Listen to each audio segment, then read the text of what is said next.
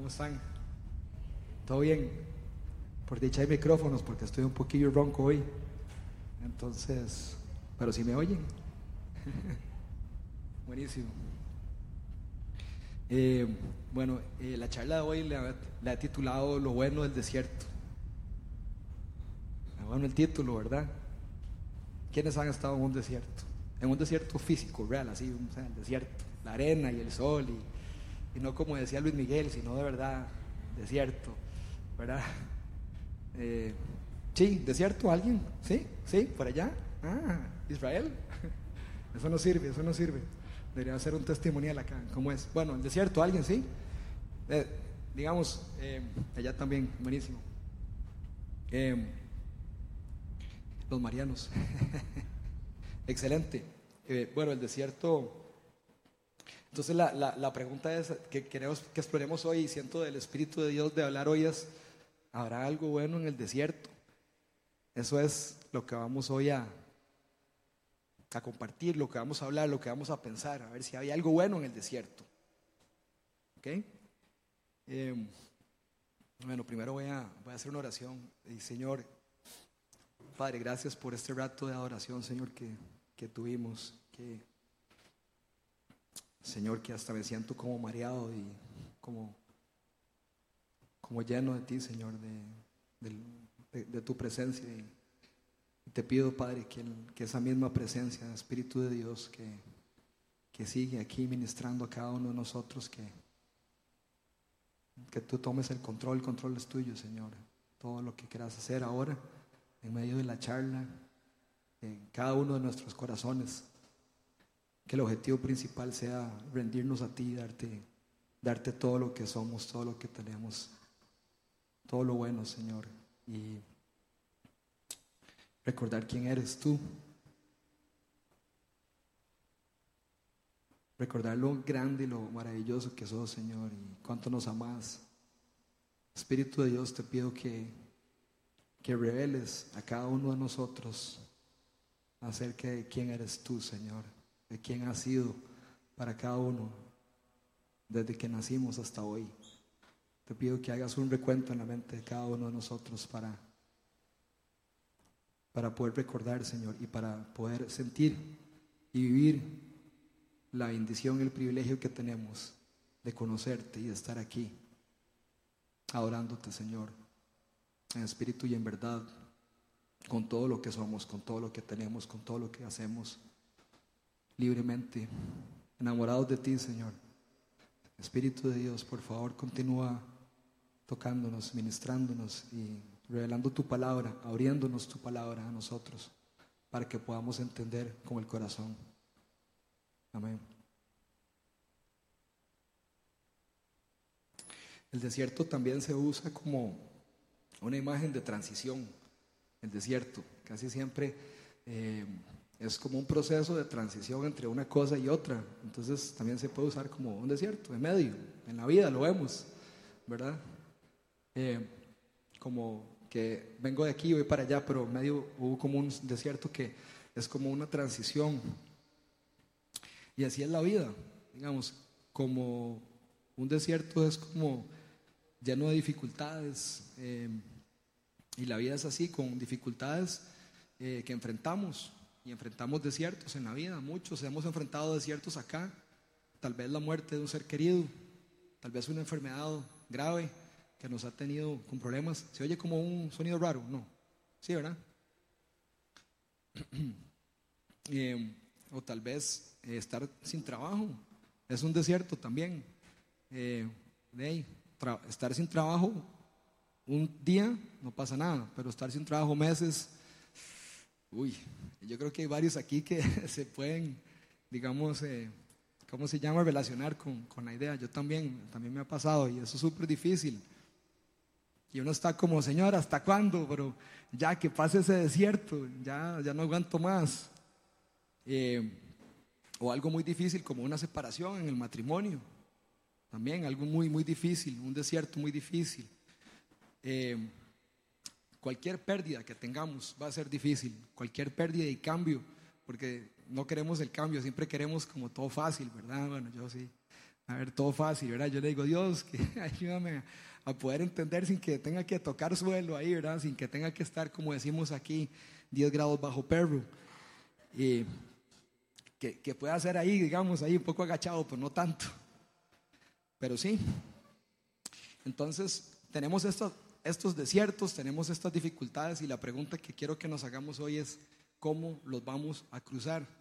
Porque estamos llamados como hijos de Dios a superarlos, a vencerlos, esos desiertos. Pero ¿cómo lo vamos a hacer?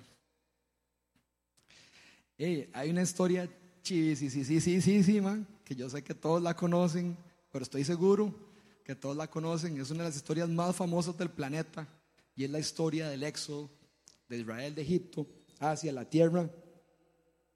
¿Tierra? Exacto. Como si se la saben. eh, ¿qué es esto? Voy a ponerlo por aquí. El éxodo de Israel hacia la tierra prometida. Y el Señor inquietaba mi corazón con esa historia porque creo que hay ciertas cosas. bueno, primero que nada, es una historia tan, tan, tan, tan, digamos, eh, importante que tiene miles de millones de enseñanzas, ¿verdad? O sea, no sé cuántas charlas se han hecho de, esa historia y se van a hacer, porque es, es demasiado, ¿verdad? Habla muchas verdades espirituales muy relevantes para nosotros por toda la eternidad. Entonces, pero había unos temas que como que el Señor tocó mi corazón que quería compartir con ustedes esta noche. Entonces, ¿qué pasa con el éxodo? ¿Qué, qué, cómo podríamos resumir el éxodo? Ya que todos conocen la historia, han visto las películas, Príncipe de Egipto, la última que salió, el, el, el chavalo que hacía de Batman, ¿se acuerdan? Un poquillo ahí, unos cocodrilos muy terribles, ¿se acuerdan de eso? Era una película como Tiburón y se mezcla con Godzilla y no sé, pero bueno, pero la cuestión es que ha tenido mucha atención, ¿verdad? La, la película y, y todo eso, pero en resumen es, el éxodo es, es la salida, es la salida de la opresión de los israelitas en Egipto hacia la tierra prometida.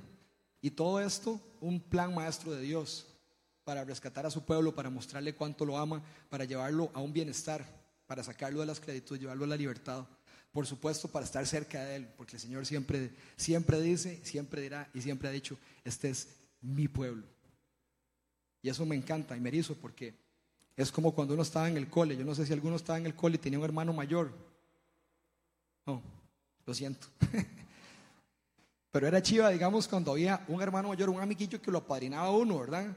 Y tal vez le querían dar una paliza a uno y aparecía esa persona y decía, sabe, sabe, sabe, lo que es con él es conmigo. Y decía, yo, qué tal, ¿verdad? Así, así es la vara, ¿verdad? Entonces, era como muy chiva. Pero eso es lo que Dios dice, digamos. Suave, ese es, ese es mi pueblo, ¿ok? No te, no, no te quieres meter conmigo. Es como lo que dice Dios a los enemigos de Israel. Es, no te quieres meter conmigo, no te va a gustar porque ese es mi pueblo y es mi, posesión más preciada. Y eso es demasiado lindo, no sé si lo han, lo han pensado. O sea, Dios nos dice, ustedes son mi posesión más preciada. De todo el planeta, ustedes son mi posesión más preciada. Y eso es el éxodo. Muy resumido.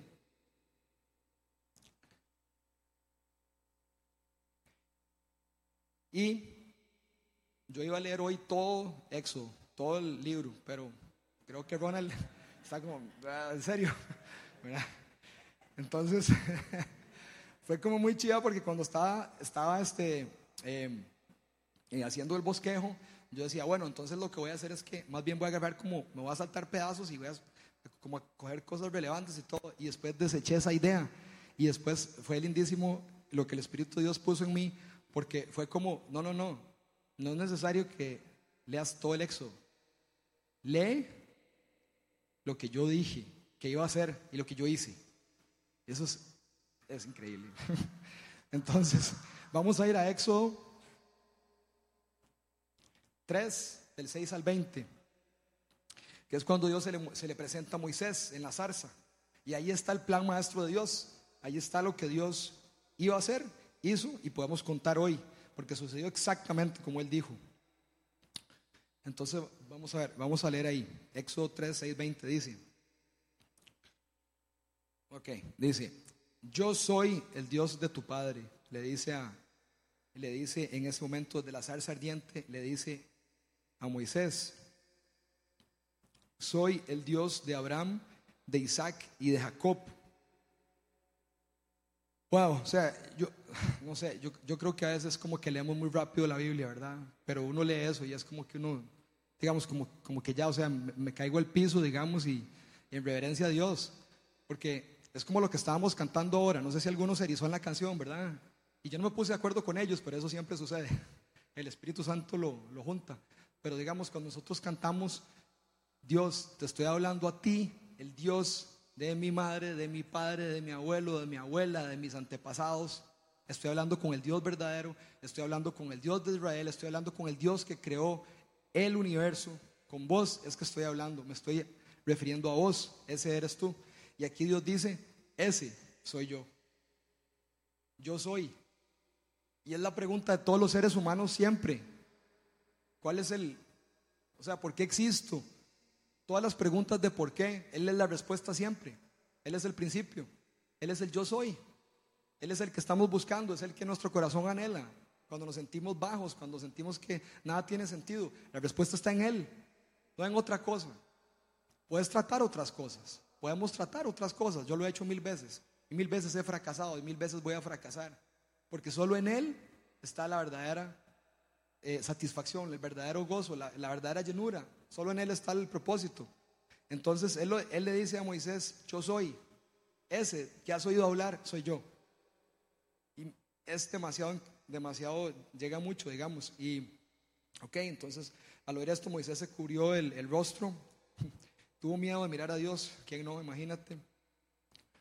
Pero el Señor siguió diciendo, ciertamente he visto, palabra clave, he visto Dios nos ve, nos está viendo siempre, en todo momento, en todo lugar. Él nos ve y le importa. No es que no le importa, le importa, le importa mucho. Ciertamente he visto la opresión que sufre mi pueblo en Egipto. Los he escuchado quejarse de sus capataces y conozco bien sus penurias. Mm, y siento también algo de Dios ahora que esta es la historia del pueblo de Israel. Pero nosotros somos hijos también adoptivos. Entonces cuando leemos esto no sintamos como que, ah, es que fue Israel. No, no, no. Nosotros somos hijos de Abraham también por Jesús y esa es nuestra fe. Entonces, yo espero ver en el paraíso a todos los israelitas y, estamos nosotros los cristianos, ¿verdad? Porque la conexión es el Hijo de Dios, el Mesías, en el cual nosotros creemos y el, cual abre la puerta hacia el Padre, rompiendo el, rompiendo el velo que separaba a los hombres de Dios.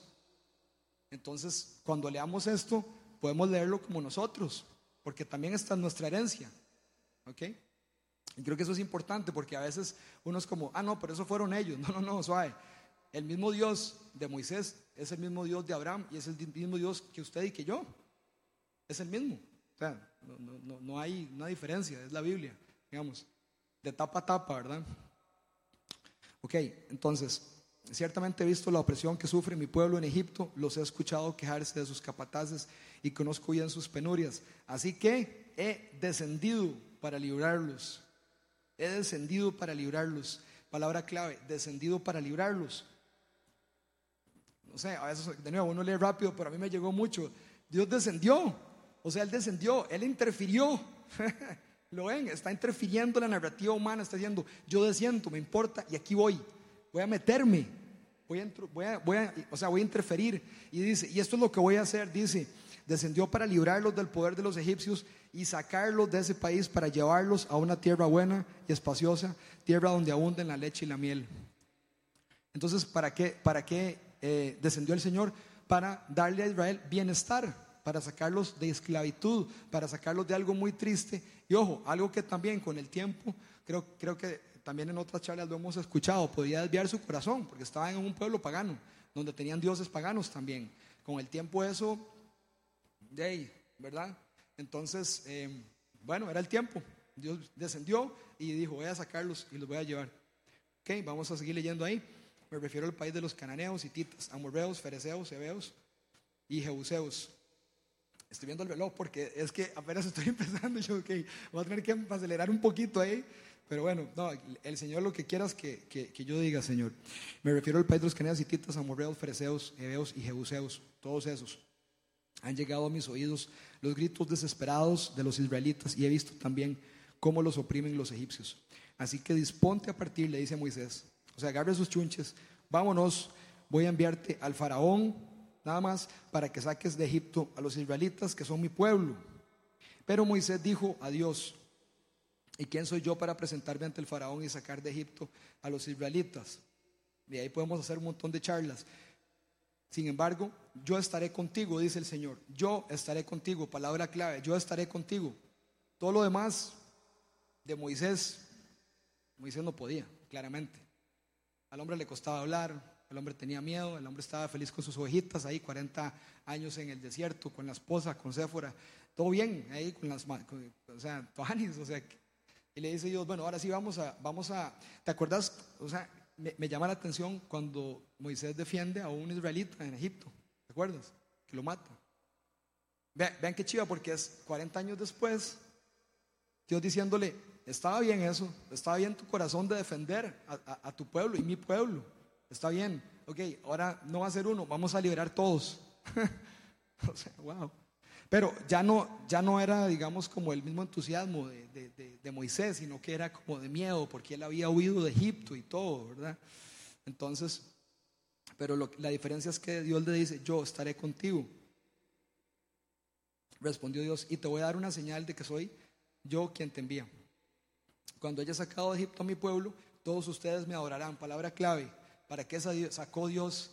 ¿Para qué sacó Dios a Israel de Egipto? A la tierra prometida. Para adorarlo. Eso es importantísimo. También a veces uno lee rápido, ¿verdad? Pero Él quiere una relación íntima con nosotros. El, el, bienestar es como, es algo que nos da de bendición, digamos, pero el corazón de Dios real es, es esa intimidad siempre con nosotros. Entonces quiere nuestra adoración, quiere nuestra atención, así como ya nosotros tenemos la de Él, porque acaba de decir que Él nos ve y está interesado en nosotros. Nosotros no lo amamos primero, Él nos amó primero y Él nos escogió.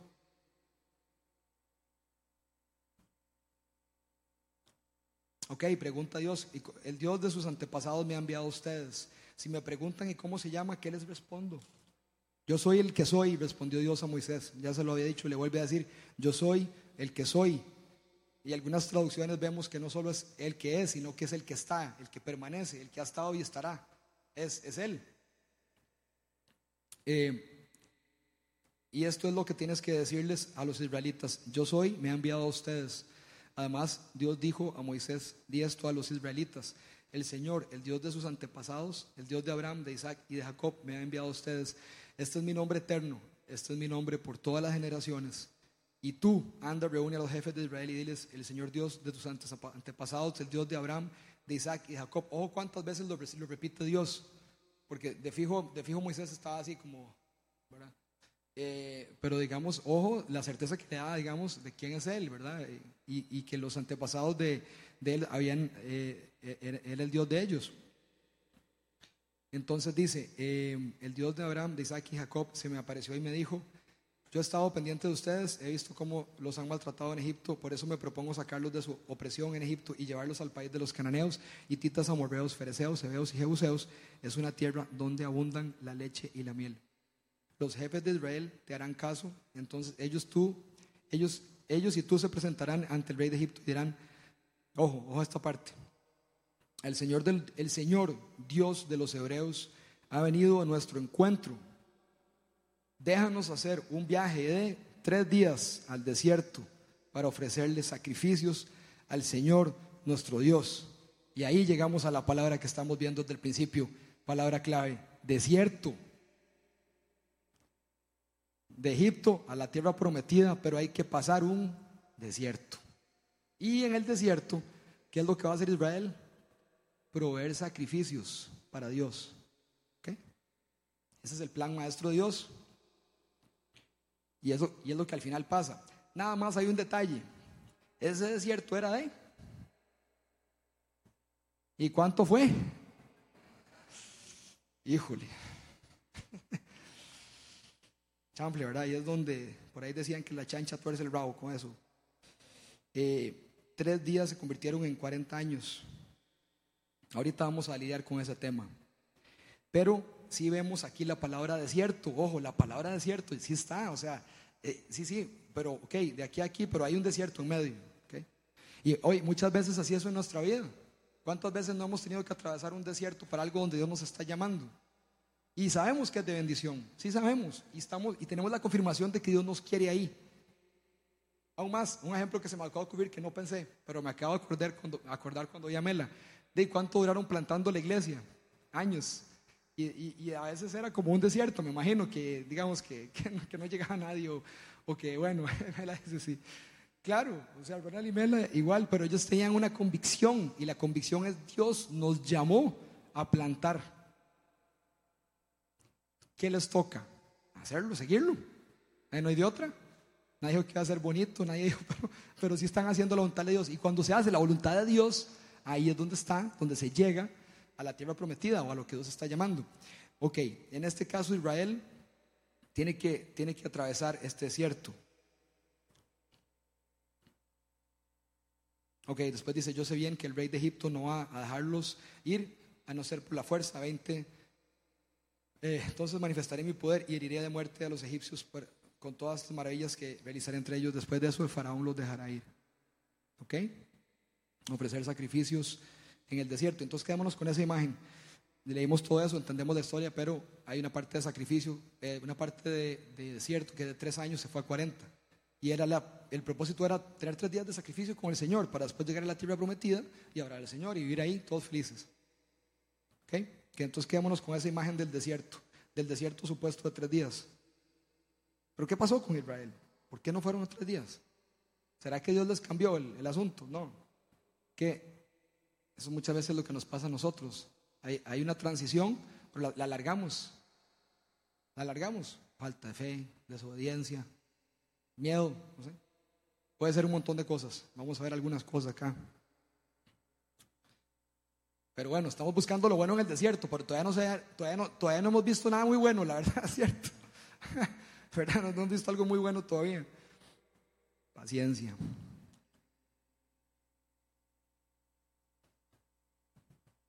Primer beneficio del desierto. Primer beneficio del desierto. En el desierto nos acercamos al Señor. En el desierto nos acercamos al Señor. El desierto será muy difícil. El desierto será muy difícil. No obstante, nos acercamos al Señor. Pero si viene el desierto y yo no conozco al Señor, ¿cómo me voy a acercar a Él? No se puede, ¿verdad? Y por eso es que lo primero que le dice Dios a Moisés es quién es Él, para que lo conozca.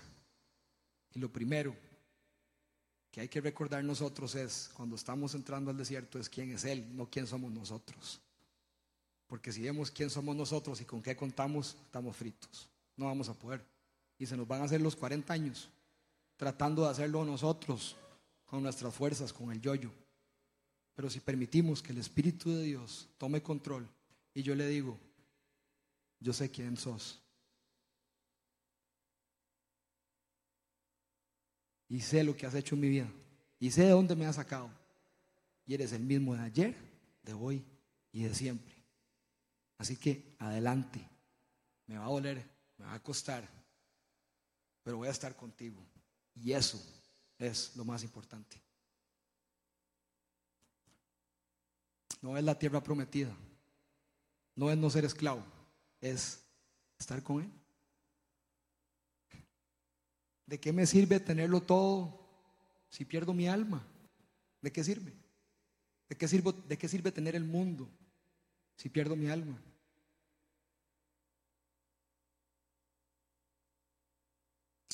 No sirve de nada. No sirve de nada.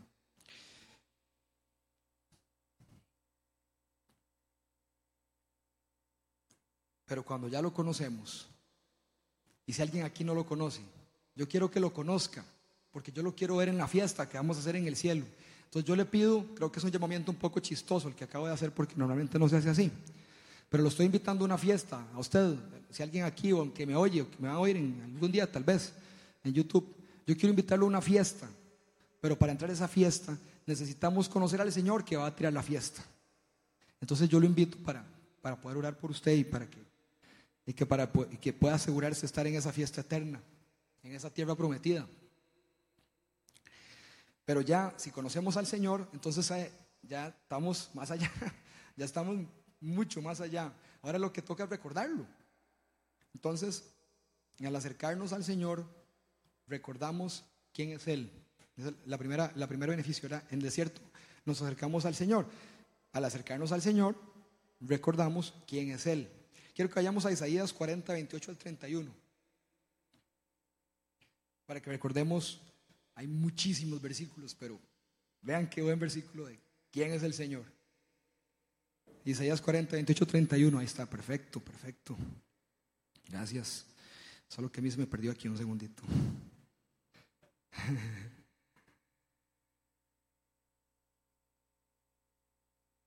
Eso siempre me pasa en las charlas. Yo no sé, se, cambian de lugar, o sea. Ah, sí, ya, ya, ya lo encontré. Ok, dice. Es que los tenía invertidos, ¿verdad? Los tenía invertidos, sí. El punto 1 y el 2. 40, 28, 31 es así. ¿Acaso no lo sabes? ¿Acaso no te has enterado? El Señor es el Dios eterno, creador de los confines de la tierra. No se cansa ni se fatiga y su inteligencia es insondable. Él fortalece al cansado y acrecienta las fuerzas del débil. Aún los jóvenes se cansan, se fatigan, los muchachos tropiezan y caen, pero los que confían, palabra clave, los que confían en el Señor renovarán sus fuerzas. Levantarán el vuelo como las águilas, correrán y no se fatigarán, caminarán y no se cansarán. Y en oportunidades de desierto vale la pena ver textos como estos, que yo sé que todos tenemos nuestro propio como inventario de textos que, a lo largo de la vida, porque la, la, palabra es toda relevante, solo que hay algunos textos como que, ¿verdad? El Espíritu de Dios revela en ciertos momentos de desierto. Vale la pena decirlos en voz alta hablarle la situación hablarle el desierto.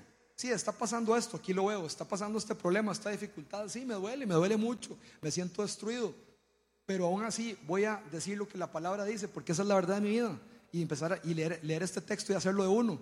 Y quiero compartir con ustedes una oración que está en los salmos y que, y que es una oración que perfectamente todos hayamos podido decir en algún momento de desierto, pero que me llegó muchísimo, quiero compartirla con ustedes. Es un poco largo, pero vale la pena. Solo les pido que cuando la leamos lo hagan de ustedes esa oración. Estoy seguro que todos hemos vivido momentos así. Creo que nos identifica, estoy seguro. Por las edades han vivido más de varias veces este problema, es cierto ahí. Salmo 77. Eso no va. Ahora todo el mundo quiere saber cuál es el versículo, ¿verdad? Ay, ay, ay.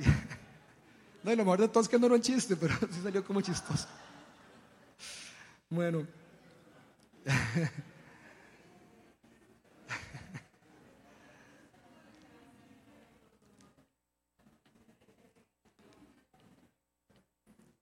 Oigan, Salmo 77 del 1 al 20. Salmo 77 del 1 al 20. Porque al acercarnos al Señor recordamos lo que Él ha hecho por nosotros. Eso es. También recordamos quién es Él y recordamos no solo quién es, sino lo que ha hecho por nosotros, como decíamos hace un rato. Y esta oración creo que lo es la palabra de Dios. O sea, realmente esta oración, escuchen, esta oración eh, se la escribe Selah a David en, los Salmos. Entonces es una oración y, una canción y, es del corazón. Dice, a Dios elevo mi voz suplicante. A Dios elevo mi voz para que me escuche. Y, recordemos en algún momento difícil, recordemos algún desierto para que vean qué relevante es esta oración. No es que quiero que se pongan tristes, nada más quiero que, como que digan, ¿verdad? Cuando estoy angustiado, recurro al Señor. Sin cesar, elevo mis manos por las noches, pero me niego a recibir consuelo. Me acuerdo de Dios y me lamento. Medito en Él y mi espíritu desfallece. Me impide cerrar los ojos. Tan turbado estoy que ni hablar puedo me pongo a pensar en los tiempos de antaño, de los años ya idos, me acuerdo. En la noche recuerdo mi canción, mi corazón medita y mi espíritu pregunta. ¿Nos rechazará el Señor para siempre? ¿No volverá a mostrarnos su buena voluntad? ¿Se habrá agotado para siempre su amor inagotable, su gran amor y su promesa por todas las generaciones? Se habrá olvidado Dios de sus misericordias y en su enojo ya no quiere tenernos compasión. Y me pongo a pensar, hay una pausa ahí. Eso es como me siento. Yo creo que nos hemos sentido así muchas veces, como defraudados tal vez. Y no entendemos por qué está pasando. Y el dolor es demasiado fuerte grande, que nos ciega. Cuestionamos nuestra fe, estamos en crisis, estamos cuestionando todo, literalmente. Así de duro es ese momento. Pero me pongo a pensar, esto es lo que me duele, que haya cambiado la diestra del Altísimo. Pero prefiero recordar las hazañas del Señor, traer a la memoria sus milagros de antaño, meditaré en todas sus proezas, evocaré tus obras poderosas, santos, oh Dios, son tus caminos. ¿Qué Dios hay tan excelso como nuestro Dios? Tú eres el Dios que hace maravillas, el que despliega su poder entre todos los pueblos. Con tu brazo poderoso redimiste a tu pueblo, a los descendientes de Jacob y de José. Las aguas te vieron, oh Dios, las aguas te vieron y se agitaron. El propio abismo se estremeció con violencia. Derramaron su lluvia las nubes, retumbaron con estruendo los cielos. Rasgaron el espacio tus flechas, tu estruendo retumbó en el torbellino y tus relámpagos iluminaron el mundo, la tierra se estremeció con temblores. Te abriste camino en el mar, pasaste entre las muchas aguas y no se hallaron tus huellas. Por medio de Moisés y de Aarón guiaste como un rebaño tu pueblo. Amén. Amén. ¿Alguien lo sintió? ¿Lo sienten? Eso es lo que pasa cuando se... Eso es lo que pasa Digamos, lo, más importante, lo que yo estoy haciendo aquí es leer la Biblia, por aquello. Pero eso es lo que pasa cuando abrazamos la verdad y dejamos que nos afecte el corazón. Nos cambia por completo. Nos cambia de dentro hacia afuera. Y no tiene que ver con lo que está pasando en ese momento. Ese puede ser el peor momento de nuestra vida. Pero acuérdense una cosa, en el desierto es más evidente que está Él, porque no hay nada más. No hay nada más. Ya traté todo, ya intenté todo. Nada funcionó, solo me queda Él. ¿Y saben qué? Eso es todo lo que necesitamos. Hay una canción que me encanta, ¿no? Vamos aquí, un, pero se llama eh, eh, All I Need Is You, todo lo que yo necesito eres tú. De Hilson, vean, buenísimo. Y casi que la canción dice eso, nada más. O sea, la canción es casi todo lo, ¿verdad? ¿Cierto, ¿Sí o no? Pero es que no necesitamos cantar nada más es como decirle, Señor, yo quiero que usted sepa que todo lo que yo necesito es a usted. Eso es todo. Entonces ahí sí. Ustedes han oído esta canción romántica de Rod, de, eh, eh, ¿cómo es? Rod Stewart, eh, por no me la sé en español, estoy muy, muy, muy inglés hoy. Pero la que dice, Have I told you lately that I love you? Ah, hasta ahí, ¿verdad? Agarre esa canción, póngala enfrente suyo, mire el cielo y empiece a cantársela para que vea lo que pasa con su corazón y su vida. Es una canción de amor, una canción de amor que no se le puede cantar a una mujer. Es una canción para Dios, desde mi punto de vista, donde dice, no hay nadie encima tuyo. Así te amo. No existe nadie encima tuyo. Tú eres mi gran amor, mi primer amor y mi único amor. Y lo que necesito eres tú.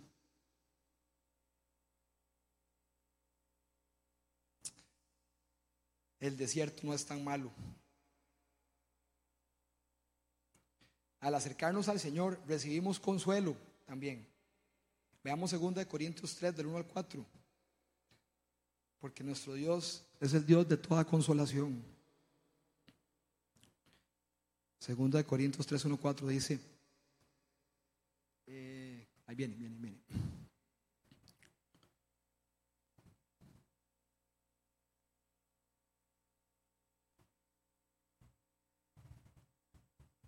Yo creo que yo eh, creo que me olvidé. Segunda de Corintios 3, 1, 4. es cierto, es ese. Solo que el que yo tengo aquí es otro. Qué bueno. Bueno, hey, voy a leer este. Pero está en la Biblia, se lo garantizo. Se lo garantizo. Van a ver que cuando lo lea tiene sentido. Dice, bendito sea el Dios y Padre de nuestro Señor Jesucristo, Bendito sea el Dios y Padre de nuestro Señor Jesucristo. Ese es yo soy, por aquello, el Padre. Padre misericordioso y Dios de toda consolación, quien nos consuela en todas nuestras tribulaciones. ¿Para qué? Con el mismo consuelo que Él, que Dios, que de Dios hemos recibido, también nosotros podamos consolar a todos los que sufren. Pero Él es, Él es nuestro consuelo, Él es nuestra, nuestra ayuda en tiempos de dificultad. No está aquí, pero como dice ese otro, ese otro versículo tan hermoso, en que en momento de dificultad, ¿qué haremos pues? ¿A quién levantaremos la mirada? ¿A quién buscaremos? A Él, solo a Él. Dios nos da consuelo en el desierto al acercarnos a Él. Ojo, esto sucede al acercarnos a Él y esto es muy, muy, muy importante porque Dios nos hizo con libre albedrío. ¿Ok? Eh, no sé, a veces uno oye como, eh, no sé, como, o sea, como que todo es así ya, o sea, ya todo va a ser igual, o sea, okay. No, pero eh, hay una gran diferencia en buscar a Dios en esos momentos, en vez de otras cosas, porque eso le da su primer lugar, le da la honra a Él. Le estoy dando la oportunidad a Él de decirle, hey, lo que necesito aquí es vos, porque nada más, voy a probar nada más. Lo primero eres tú, y eso, y eso lo honra. Ok, vamos con el segundo beneficio. Alguien le dije ayer que iba a hacer la charla corta. Yo, y no sé si me están viendo, pero fijo me van a decir que fallé.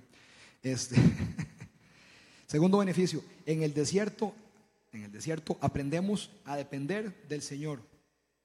En el desierto aprendemos a depender del Señor. ¿Y por qué aprendemos a depender en el desierto? Porque una cosa es conocerlo, otra cosa es este, acercarnos también, pero aprender a depender no es necesariamente lo que va a pasar. Entonces es una cosa adicional que ocurre en el desierto y es muy bonita, muy difícil, pero es muy bonita. En el desierto aprendemos, perdónenme el francés, pero como decimos en Costa Rica, a huevo. O sea, aprendemos a huevo en el desierto.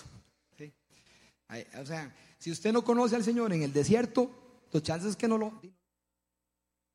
¿No es cierto? O sea, ya cuando se pone así, ¿qué más?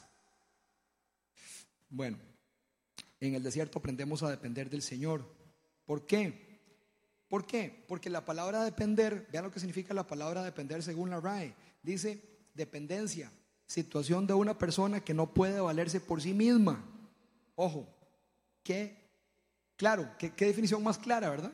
No sé si la habían buscado. O sea, no me puedo valer por mí mismo y por eso dependo. ¿Sabes? Exactamente. Eso es lo que pasa con Dios. Yo no me puedo valer por mí mismo. Entonces, eh, esa dependencia, por situación de una persona que no puede valerse por sí misma. Y valer, que está por ahí, eh, valer significa amparar, proteger, patrocinar. Ojo las palabras. Amparar, proteger, patrocinar. Y patrocinar significa favorecer y defender. Ya nos fuimos hasta, hasta la raíz, digamos. Pero vean todas esas palabras.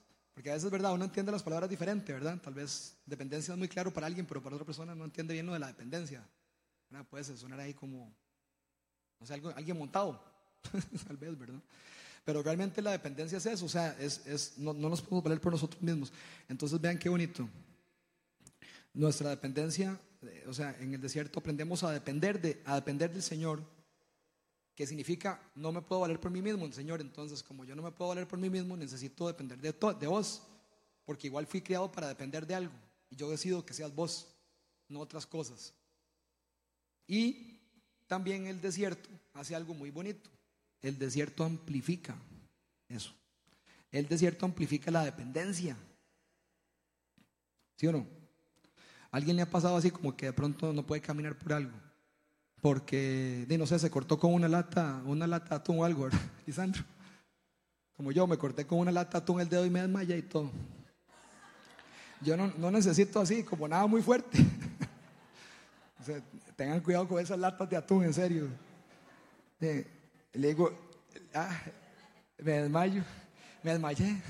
Eh, le agarré y le agarré mal, ¿verdad? De esas que son así, como, lo hacen así porque eso es como una granada, se, se puede morir uno ahí. Entonces, yo le hice así y me corté, me corté aquí, o sea, me corté aquí el dedo. Yo iba a contar la historia que me corté el medio brazo y la lata volaba, pero no, en realidad no. O sea, fue aquí. Y Lisandro me, molesta todavía. Y de yo, yo, yo, yo me vi la mano así, ¿verdad? Y yo, yo vi la sangre y, y me dice mi esposa, métalo al agua. Y no, hombre, le meto yo al chorro del agua y sale más sangre, ¿verdad? Yo no, o sea, yo, Carmen, Carmen, Sofía, Sara, todas, ¿verdad? Fabi no está en la casa, por favor, ayúdenme. Y así, ya me, voy a desmayar, a desmayar. Y verdad me desmayé. Y dicen, dicen que fue rarísimo porque me desmayé como muerto, así con los ojos abiertos y todo. Parecía un atuncillo ahí. No puede ser. Fue horrible. Fue horrible.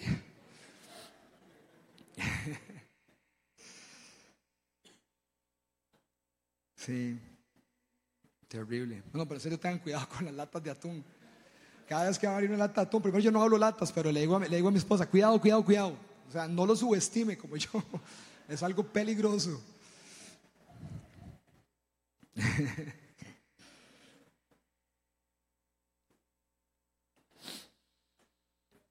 Entonces, en el desierto aprendemos a depender del Señor. Nuestra dependencia del Señor es de dos cosas. Nuestra dependencia del Señor es material y es espiritual. Esos dos, dos tipos de, dependencia. Vamos a ver Juan, Juan 6, 51. Pero hay una más importante entre las dos. Pero, pero, es cierto que tenemos una dependencia material. A ver, muy fácil, ¿verdad? Eso es como, eso me encanta hablarlo con gente que no, cree en Dios. Eso es como la parte de la mente, ¿verdad? Yo le digo, ok, perfecto. Usted no ocupa a Dios. Le puedo quitar el oxígeno dos minutos. A ver qué pasa. O sea, yo sé si se han puesto a pensar en esto, pero esto que está pasando aquí es un privilegio. O sea, ustedes saben lo que está pasando en cada célula de nuestro cuerpo en este momento. Yo no tengo idea. Pero es increíble. O sea, el aire que respiramos es justo. Eh, ustedes están oyendo lo, cómo funciona el oído, cómo funcionan los ojos, cómo funciona. O sea, de verdad, es que somos una, una criatura increíble, ¿verdad? Hay habrían demasiadas coincidencias para que hubiera pasado lo que está pasando en este momento. Y tras de eso, oyéndome a mí, imagínense. O sea, es como milagroso. Pero bueno, este, nuestra dependencia del Señor es material y espiritual. Veamos Juan 6:51. Porque es muy lindo, porque en el Éxodo también, eh, que hemos, hemos leído la historia y es un anticipo de... Moisés es un profeta también, y él está modelando lo que Jesús iba a hacer. Entonces, Israel en el desierto tiene necesidad de cosas materiales, como qué? La comida, la comidita, el pinto, los huevos, ¿sí? Y, más o menos pasa así, de verdad, porque Israel le dice, pero hey, solo me manda pan del cielo, dice, yo quiero carne, yo quiero, como, que uno diría, el, el, pinto y el huevo, pero, pero Dios les da codornices también, o sea, Dios, Dios siempre los ama y les da todo lo que necesitan, pero Dios les da las cosas materiales en el desierto, y por 40 años, cae el maná todos los días, una oración por día, etcétera, saben la historia. Entonces, pero vean ahora lo que pasa, vean ese pan, ese pan lo que significa con la venida de Cristo, el pan del cielo. Yo soy el pan vivo que bajó del cielo. Si alguno come de este pan, vivirá para siempre. Este pan es mi carne que daré para que el mundo viva.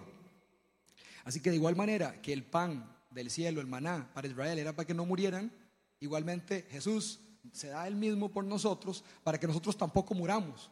Entonces ahí podemos ver dos tipos de dependencia, la dependencia material y la espiritual. Por supuesto, la espiritual es prioritaria, porque, ok, si no comemos, nos morimos, pero si ya aceptamos a Cristo, no vamos a morir eternamente. Entonces, ¿verdad? Pero eh, obviamente hay que comer, es el ejemplo, ¿verdad? Ok, ¿qué más? Eh, voy aquí avanzando un poco rapidísimo ya, ahora sí. Este, nuestra dependencia del Señor es prioritaria, ya lo dijimos, Marcos, Marcos 8:36, creo que eso voy a, voy a pasar porque ya dije el versículo que de nada nos sirve ganar todo si no ganamos la vida, de nada sirve tenerlo todo si no tenemos la vida. Eh, nuestra dependencia del Señor también es continua y eso es difícil. Eso es difícil porque a veces uno se acuerda de Dios cuando, cuando sale mal algo, cuando está el desierto, pero después a uno se lo olvida. Eh, eh, eh, lamentablemente, ¿verdad? Entonces es algo que tenemos que recordar de buscarlo a Él siempre, darle ese lugar siempre, buscarlo siempre, cuando está todo bien, cuando no estoy en el desierto, cuando estoy ahí en la leche y la miel, ahí hay que decirle, Señor, gracias por este lado que me estoy comiendo, gracias porque estoy viajando por no sé dónde, gracias porque salí de ese desierto y ahora estoy acá. Hebreos 6, eh, eh, ok. Nuestra dependencia del Señor es continua. Como dice Hebreos 6:19, la, la dependencia del Señor debe ser como un barco y su ancla. ¿Qué pasa, ¿Qué pasa si un barco le soltase el ancla? ¿Qué pasa? Se va a la deriva, ¿verdad? Y se va a terminar hundiendo un, barco, un barco sin ancla. Entonces, eso es el Señor, es, nuestra ancla. O sea, sin esa ancla nosotros vamos a la deriva. Nos vamos a, nos vamos a la tormenta perfecta. Tenemos como firme y segura ancla. Eh, tenemos, voy. Tenemos como firme y segura ancla del alma una esperanza que penetra hasta detrás de la cortina del santuario. O sea, el ancla es, es Él. Entonces vean que el desierto no es tan malo. Hago un recap del punto 2. Nuestra dependencia del Señor es material y espiritual. La espiritual es la prioritaria, es continua y es continua, el ancla. Así que aprendemos a depender de Él. Me acuerdo, me acuerdo una vez, eh, a, mí no me gusta volar, yo creo que todos saben, y si no saben, no me gusta volar, no me gusta, no, me, no disfruto montarme un avión, la verdad. Uy, me gustaría que sea como la película de Star Trek, que uno hace aquí, sale una luz y uno aparece en otro lado, pero no existe todavía.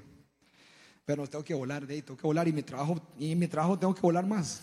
Entonces, como bueno, ni modo. Pero bueno, en el, cuando yo voy eh, volando, yo para mí es como un desierto. Yo sé que es exagerado, pero acuérdense que se los dice el hombre que se desmayó con la lata de atún. Entonces,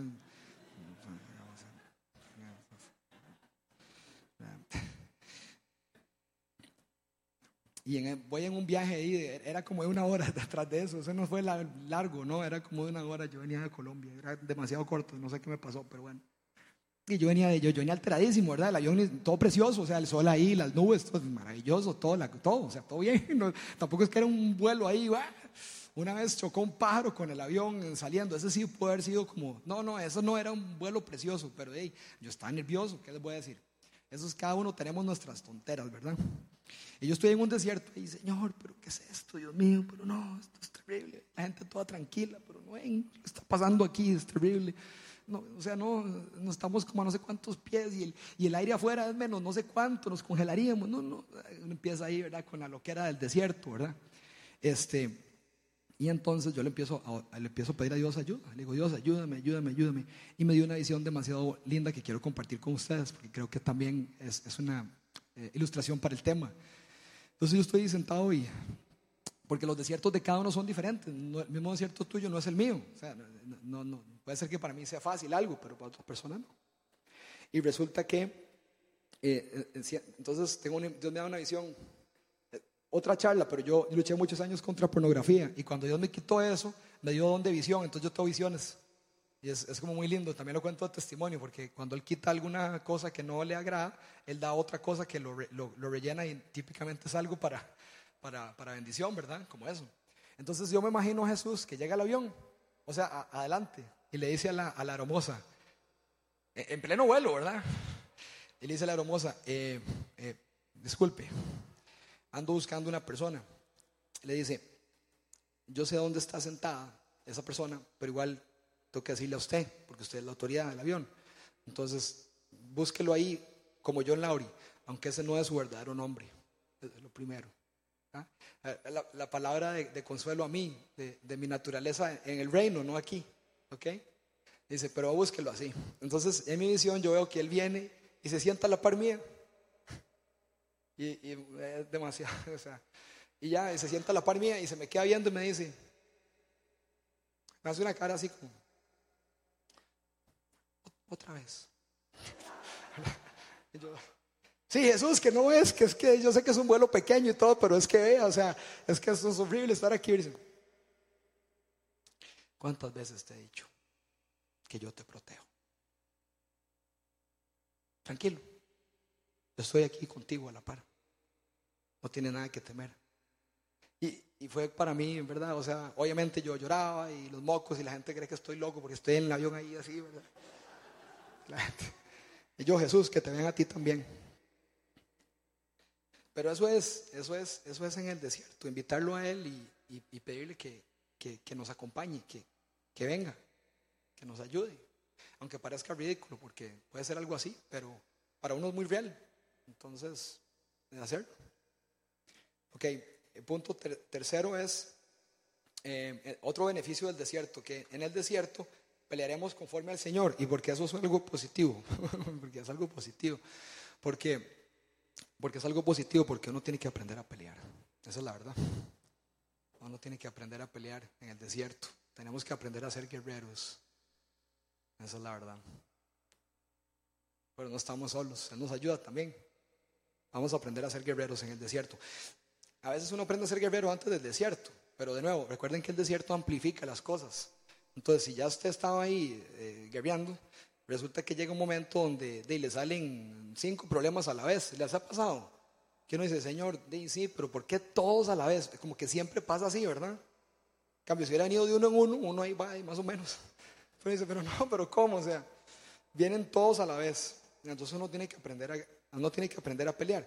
Claro, pelear conforme al Señor, no conforme yo creo, sino conforme a Él.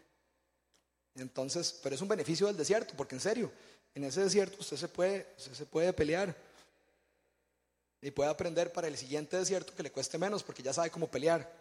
Entonces, ese aprendizaje es súper valioso, realmente súper valioso. Entonces, vamos a ver, dice, bueno, en el desierto vamos a pelear conforme al Señor, entonces vamos a, vamos a pelear la batalla de la mente, porque como estamos viendo, Israel está en el éxodo y está teniendo un desierto físico, físico, físico, con limitaciones físicas y problemas físicos. Eh,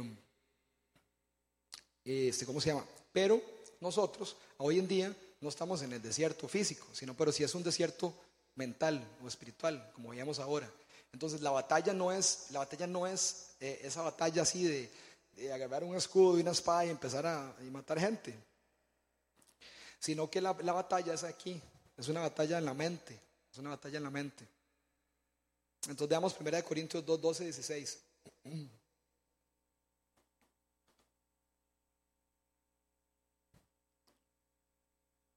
Ajá, excelente. Nosotros no hemos recibido el Espíritu del mundo, sí, sino el Espíritu que procede de Dios para que entendamos lo que por su gracia Él nos ha concedido. Esto es precisamente lo que hablamos, no con las palabras que enseña la sabiduría humana, ojo, sino con las que enseña el Espíritu explicando la espiritualidad, la espiritual en términos espirituales. El que no tiene el Espíritu no acepta lo que procede del Espíritu de Dios, pues para él es locura. No puede entenderlo, porque hay que discernirlo espiritualmente. En cambio, el que es espiritual lo juzga todo, aunque él mismo no está sujeto al juicio de nadie, porque ¿quién ha conocido la mente del Señor para que pueda instruirlo?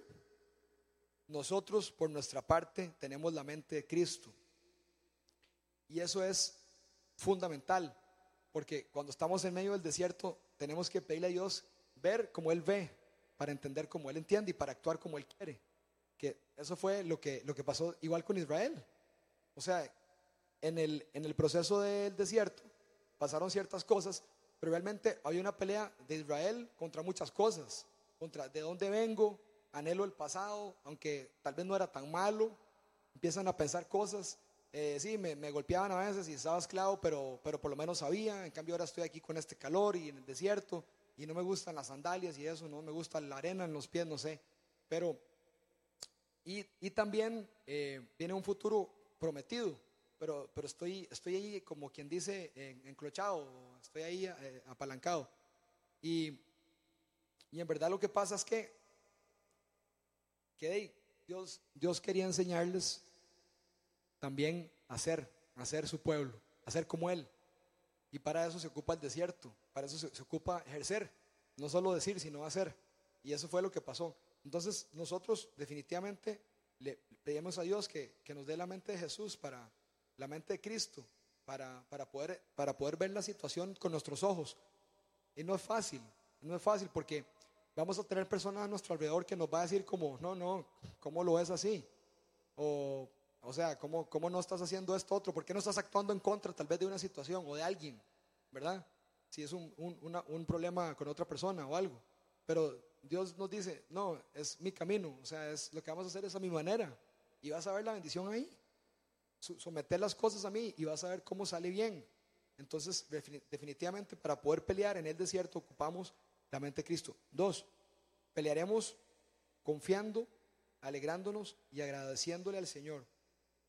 Ojo, pelearemos confiando, alegrándonos y agradeciéndole al Señor. Salmo 28, 7. Vamos a ver Salmo 28, 7. Ya casi voy terminando. El Señor es mi fuerza y mi escudo. Mi corazón en Él confía. De Él recibo ayuda. Mi corazón salta de alegría y con cánticos le daré gracias.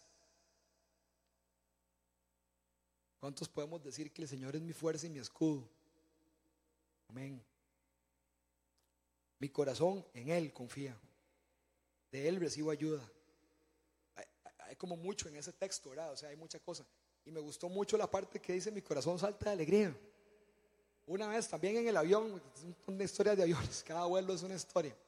Me mandó el señor un, un, un chaval eh, conocido y viera qué risa. Ese sí era largo, ese vuelo, fue un vuelo de, de, Madrid, 11 horas. Y me mandó este, este conocido que era, es súper chistoso él, es súper chistoso, digamos. Entonces, todo el vuelo casi, a mí me dio mal de risa, en serio. Pero ojo, yo estaba en el desierto, para mí estaba en el desierto y yo estoy viendo todas las 10 horas ahí. Estábamos viendo, viendo, viendo. Después pasó algo muy bonito que después otro día les cuento, que también hay un testimonio ahí, pero con él de verdad, y, nos salían las lágrimas de los ojos de los dos, y, y, decíamos, ni les cuento, porque los chistes no hacen gracia, pero digamos, a mí me hizo gracia. Y yo le decía al Señor como, Señor, qué lindo. Cuando ya veníamos llegando a Costa Rica, yo decía, no, no puede ser. O sea, se nos fueron 10 horas viendo. Y eso también, o sea, el desierto no tiene por qué ser de, de, llorar siempre.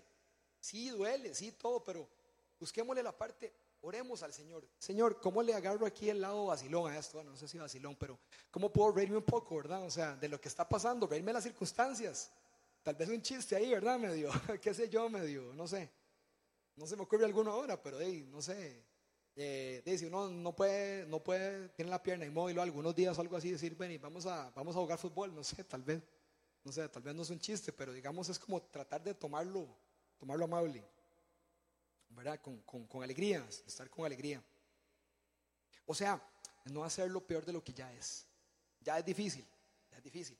Hay que hacerlo, hay que hacerlo, hay que atravesarlo, hay que atravesarlo. Vamos a hacerlo, no quiero, pero lo voy a hacer. Bueno, entonces tratemos de disfrutar un poco dentro del, dentro del problema. Tratemos de reír, de sonreír, de, buscar algo chistoso, de buscar algo que nos alegre, ¿verdad? Ok. Y el otro es, y el otro es, ya para ir cerrando, este, ok, entonces confiando, alegrándonos y agradeciéndole al Señor. Y por último, pelear. En el desierto pelearemos conforme al Señor. Ojo, todas esas son cosas que, que podemos aplicar en el medio del desierto. Voy a, voy, a, voy a hacer un resumen. Pelear la batalla de la mente, con la mente de Cristo. Pelear confiado, confiando en el Señor, alegrándonos en Él y alegrándonos en medio de la circunstancia y agradeciéndole. Ah, no toqué el punto del agradecimiento. Pero el agradecimiento es demasiado importante. Vean, cuando ustedes sienten que no tienen algo, hagan lo contrario y van a ver el resultado. Es, es, digamos, eh, extraordinario. Esa es la palabra, es extraordinario. Yo lo he estado haciendo esto realmente hace poco. Y fue por alguien, vea qué increíble, fue alguien que no es cristiano. Un cliente, me lo topé y me dijo, y no sé, estábamos hablando del estrés. Y me dice, vieras que lo que yo hago es una rutina en la mañana para, para sentirme bien en el día. Y yo, bueno, ahí, yo, me interesó. Un, un chaval muy inteligente, pero no es cristiano. Pero igual, dele, ¿qué haces vos? Y me dice, lo primero que hago es agradecer. Y yo, Sinceramente me sonó como, sí, sí, o sea, ok, siguiente página, ¿verdad? Pero, pero yo me puse a pensar y, y, yo digo, wow, es que un corazón agradecido cambia todo. Porque tú siempre tienes algo para agradecer. Si no tienes 10 cosas, tienes una y puedes agradecer esa. Y eso cambia todo, o sea, como que uno empieza a ver lo que sí tiene y no lo que no tiene. Porque cuando uno se enfoca en lo que no tiene, uno, bueno, eso es terrible. O sea, uno pasa todo el día amargado, estresado y, y no, o sea, no se disfruta nada. Pero cuando uno empieza a ver lo que uno tiene, yo hice el ejemplo una de diez, pero estoy seguro que todos aquí tenemos demasiadas cosas para agradecer. Ustedes saben que nosotros aquí somos de la población más rica del mundo, del planeta. Busquen los datos, pero es cierto. Nosotros tenemos demasiado para agradecer. Pero de ahí, eh, obviamente, claro, la, la, la, situación en el momento y todo, no estoy diciendo light, no, es, difícil. Pero en ese momento dificilísimo, póngase a ver qué tiene, con qué cuenta. Y usted va a ver que si usted empieza a dar gracias por eso, como que agarra fuerza. Se agarra fuerza, se pone en modo guerrero uno. Como, ajá, sí, pero tengo esto y esto y esto, Señor. Primero que nada, tú, tú eres mi Dios. Tú me amas, tú me cuidas, tú me proteges, tú estás conmigo siempre. Te tengo a ti, si te tengo a todo, si tengo a ti, te tengo a todo. Y si tú estás conmigo, ¿quién contra mí? Y usted empieza a, estar agradecido, ¿verdad? ¿verdad? Este, y eso cambia completamente la forma en que uno está viendo el desierto en ese momento. Entonces, agradeciendo al Señor, pelearemos con valentía sin rendirse jamás. Pelearemos, ojo ese, pelearemos con valentía sin rendirse jamás. Daniel 3, 16, 18. Daniel 3, 16, 18. No serviremos a sus dioses, no los serviremos.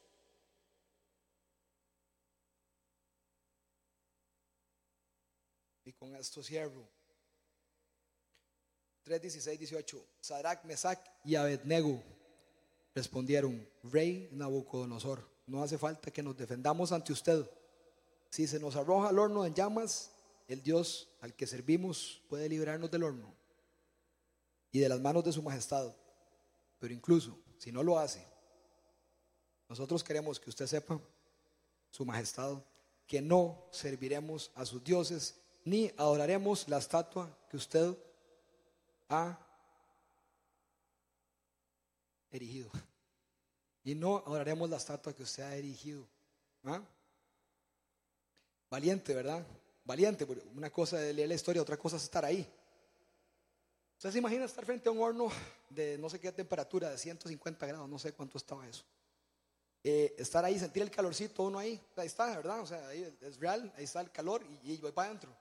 Y, y, y, tener esa valentía que solamente el Espíritu de Dios puede poner en el ser humano, porque eso no es humano, lo que están diciendo, eso no tiene nada que ver con humano, eso es una locura para los que no, para, para los que no conocen al Señor. Pero dicen, ya sea que Dios me salve o no me salve, quiero que sepa que yo no me voy a rendir ante ese Dios, porque mi dueño es el Señor y solo a Él voy a servir. Y además quiero que sepa que los hijos de Dios no somos cobardes, nosotros somos valientes. Ese no es nuestro carácter, no somos cobardes, no nos rendimos, no nos fatigamos y no nos hacemos para atrás, mantenemos posición y aguantamos, lo ponemos en manos de Él. Quiera Él o no quiera, aquí estoy yo y no me voy a doblegar ante usted. Y eso es demasiado importante en el desierto. Eh, es como la imagen de, convertirnos en fieras en el desierto, ¿ok? O sea, en serio, cuando estás en el desierto y estás pensando que todas las circunstancias vienen y son grandísimas delante tuyo, míralo al revés. Convirtámonos también en fieras nosotros. Nosotros somos una fiera en realidad. O sea, si nos ponemos a ver de quién somos hijos, nosotros somos los grandes y los fuertes, realmente. No somos los débiles, no somos los cobardes, somos los valientes. Entonces, peleemos, o sea, realmente agarremos eso y peleemos, seamos, seamos, seamos como ellos. Y pidámosle a Dios que nos dé ese corazón, que nos dé esa fuerza, porque suena muy fácil, pero no es fácil. Pero, pero, pero, no sé si alguno le ha pasado, pero si lo han hecho en algún momento, ustedes saben que funciona. Y todo cambia, y todo cambia. Cuando usted le habla del problema y le dice, no sos tan grande como, como yo pensaba, sos más pequeño de lo que yo pensaba y el Dios Todopoderoso está conmigo y me va a ayudar en esa situación como me ha ayudado todas las veces. Así que yo creo que yo no tengo miedo de ti, creo que tú me puedes tener miedo a mí. o sea, es bueno dialogar, es bueno dialogar con, el, con la situación, el problema del desierto, en serio. Voz alta, recuerden eso, no sé por qué, pero hay algo en la voz alta. Cuando uno lo piensa, no sé, como que... No, que voz alta, todo el mundo oye. Dios oye, Dios se honra oyen los ángeles, oyen los demonios, toda la oscuridad oye y dice, ay, ay, ay, ok. Porque que no le puede leer la mente a uno las tinieblas. Solo Dios, solo Dios ve el corazón. Entonces hay que pelear en voz audible. Ok, perfecto. Pero qué increíble lo de estos muchachos, ¿verdad? Sadrach, Mesach y Abednego. No serviremos a sus dioses ni adoraremos la estatua que usted ha erigido. Entonces, mis queridos y queridas, con esto cierro. Entonces concluimos lo siguiente. En el desierto es un momento de transición, es un momento que puede ser difícil, pero es un momento que podemos aprovechar también. Así que la próxima vez que estemos en el desierto, sí, de acuerdo, no, es bonito y todo, pero tratemos como de sacarle el jugo al desierto. Recordemos que en ese desierto las cosas se, se magnifican, eh, todos los problemas se hacen más grandes, se pone más difícil, se pone cuesta arriba, pero en medio de todo eso, nuestro Dios está con nosotros y no se va para ningún lado y nos va a ayudar a llevar a cabo esa situación, nos va a llevar a, trasladarnos de ahí al otro lado. Y siempre es para bien, siempre. Eso dice la palabra de Dios. A los que aman a Dios, todas las cosas les ayudan a bien. Va a ser duro, va a ser difícil, va a ser feo, va a ser lo que usted quiera. Pero usted puede, no se rinda, siga caminando, siga hacia adelante, siga con Él, no se rinda. Aquí está todavía, aquí seguimos. Peleemos, peleemos la buena batalla. Dependamos de Él. Busquémoslo. Busquemos la mente de Cristo. Recordemos las promesas que nos ha hecho, recordemos de dónde nos ha sacado. Y caminemos, caminemos en fe, caminemos con fuerza, confiados, con pie firme, en el nombre del Señor. Y en paz también. La vida está llena de altibajos, pero en medio de estos bajos, pero en medio de estos bajos o desiertos, nuestro Señor, el gran yo soy, el gran yo soy, es constante y su amor permanece para siempre. Acerquémonos a Él para conocerlo o más lo que ha hecho por nosotros en el pasado. Pidámosle que nos consuele, dependamos de Él siempre y en todo, material y espiritual, siendo lo espiritual lo más importante. No nos cansemos, peleemos la batalla de la mente con la mente de Cristo, en agradecimiento alegría, con valentía y sin rendirnos jamás. Amén. Vamos a, vamos a estar orando, vamos a estar eh, bajo la administración del Espíritu Santo, como siempre. Entonces, vamos a tener un rato de esto y vamos a, vamos a orar y pedir que el Espíritu Santo se siga moviendo. Y Señor, te damos gracias por, por este rato, Señor como, como al principio, Señor, que, que adorábamos, también ahora queremos cerrar la, la celebración con, con vos, porque eso es lo que realmente importa tú, Señor. Y Señor Espíritu Santo, yo te pido que, que yo sé que estás aquí. Te pido que te pido que te muevas. Te pido que la palabra que hemos leído la palabra que hemos estudiado, que se ha expuesto, que, que traigas a cada uno de nosotros, a nuestros corazones, Señor. Te pido que si hay alguien ahorita que está atravesando un desierto y que siente que no hay salida, como que no avanza ni para adelante ni para atrás, y se identifica con lo que acabamos de leer, y tiene la valentía de levantar la mano, te pido que lo haga, Señor, para que, para que podamos orar por esa persona. Le pido al equipo de oración que esté atento a esa mano levantada, que la deje, la levantada un toquecito para, para que sepan.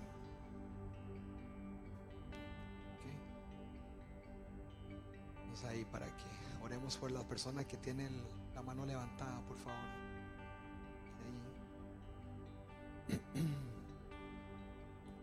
Espíritu Santo, ven, Señor.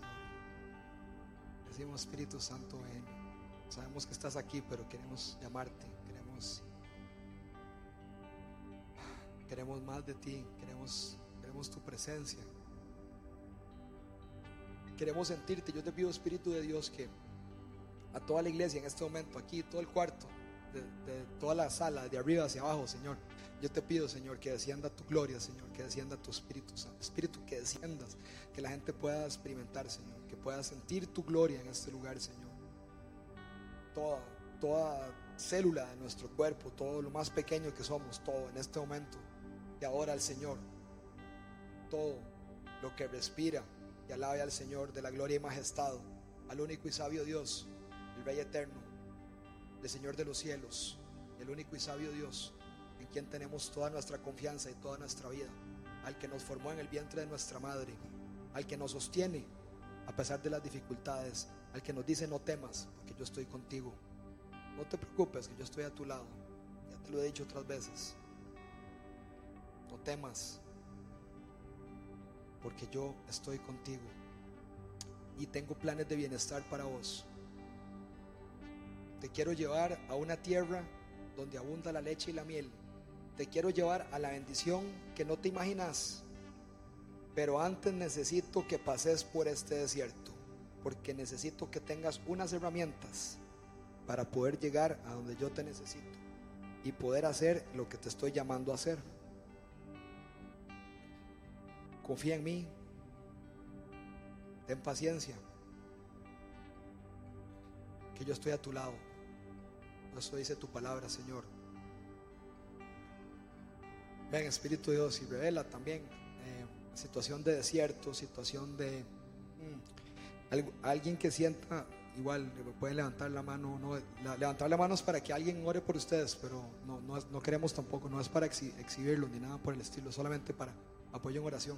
Pero también siento que hay personas que tal vez se han sentido un poco alejadas, alejadas del Señor, como que hay un como que hay un vacío entre Él y, nosotros, como que, como que tal vez ha faltado eh, últimamente un, tiempo como de intimidad con Él, como lo que veíamos ahora, la oportunidad de acercarse, oportunidad de acercarse más al Señor y cantarle una canción como la de Rod Stewart, otra, cantarle una canción de adoración, sentarse con Él, realmente reconocerlo y poder sentir el abrazo del Padre el abrazo del gran yo soy. En el nombre de Jesucristo y por medio del poder del Espíritu Santo, que, que esto pueda ocurrir hoy, Señor. Que, que este, eh, que este vacío entre, entre la persona y entre tú y la persona que se ha echado fuera, que la persona pueda venir sin vergüenza delante tuyo para recibir lo que tú tienes. Amor, gracia, misericordia, perdón todas las cosas bellas que tienes para cada uno, Señor. Y si alguien tiene algún problema físico también, no sé, algún dolor o algo así como de enfermedad, me gustaría como que, como que, levante la mano, es así, para orar. Si tiene algún problema físico, problema físico también.